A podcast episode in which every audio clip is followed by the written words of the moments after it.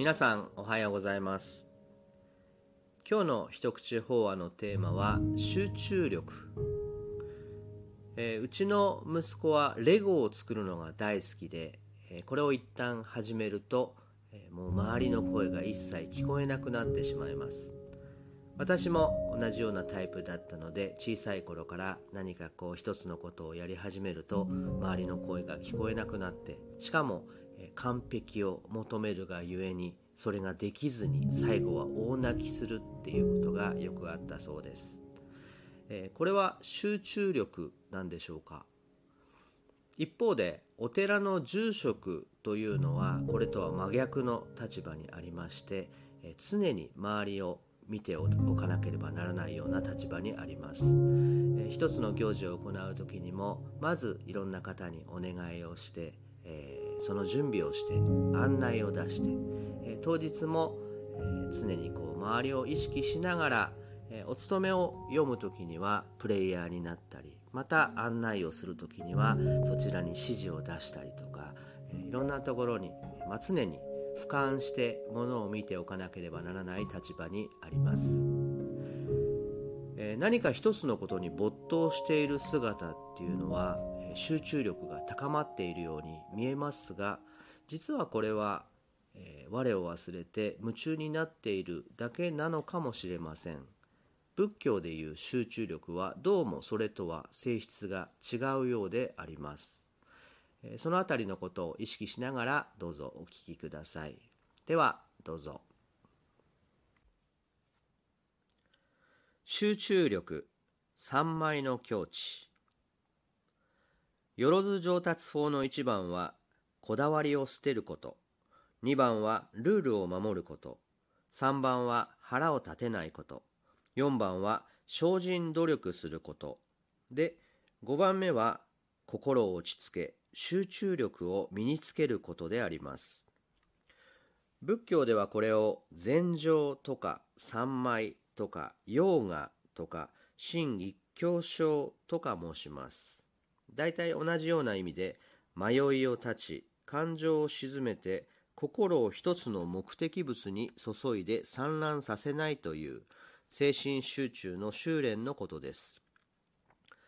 まあこれの真似事でもできたら達人になるに違いないわけでこの前のテニスの全米オープンですがあれで優勝したなんとかっていう美人プロビクトリースピーチで言ってましたね。とにかく精一杯の精神集中を心がけたって。そうだろうなと思います。あれだけたくさんの人が見ている中で長いゲームを展開するわけですから気持ちるし心が乱れることもよくあるでしょう。勝つか負けるかは集中力で決まると言ってもいいんでしょうね。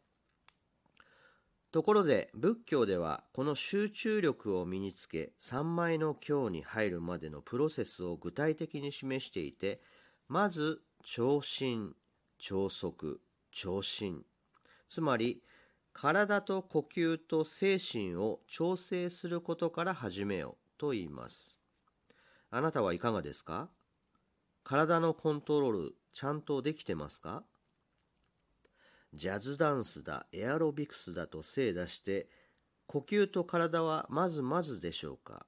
さあ、それではお経にある心の安定統一法を除いてみましょうか。まず第一課。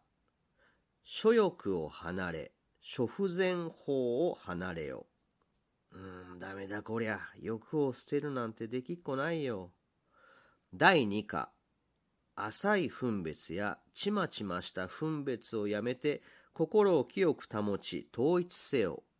うん、そうしたいのは山々だけど。第三課。喜びをシャリせよ。えー、喜びも捨てるの？第四課。楽と苦を断じ尽くし、福不楽の境に入れ。恐れ入りました。禅情などというのは実践法なのでありますが字で読んだだけで目の前が真っ暗になってしまうのが我ら凡人であります。そしてお経にも普通の人間の日常の心の静まりなんてものは本物の精神統一には程遠いとあります。いつだったか私も研修会で禅情修行の真似事をさせていただいたことがありましたが三枚の経どころか必死で何かいいものを掴んでやろうとそればっかりで何とも癒しい根性のまま終わってしまったことがあります。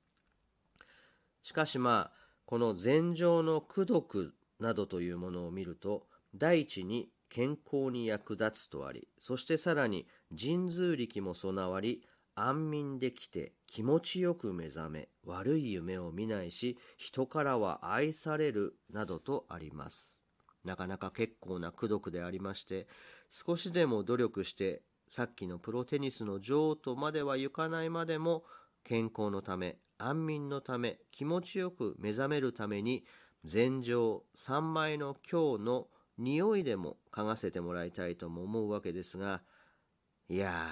三枚といえばこちらは読書三昧仕事三昧なんていうかっこいいものに精神集中できるわけがなく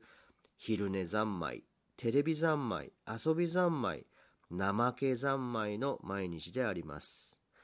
上達しないよな。これじゃあ何にも。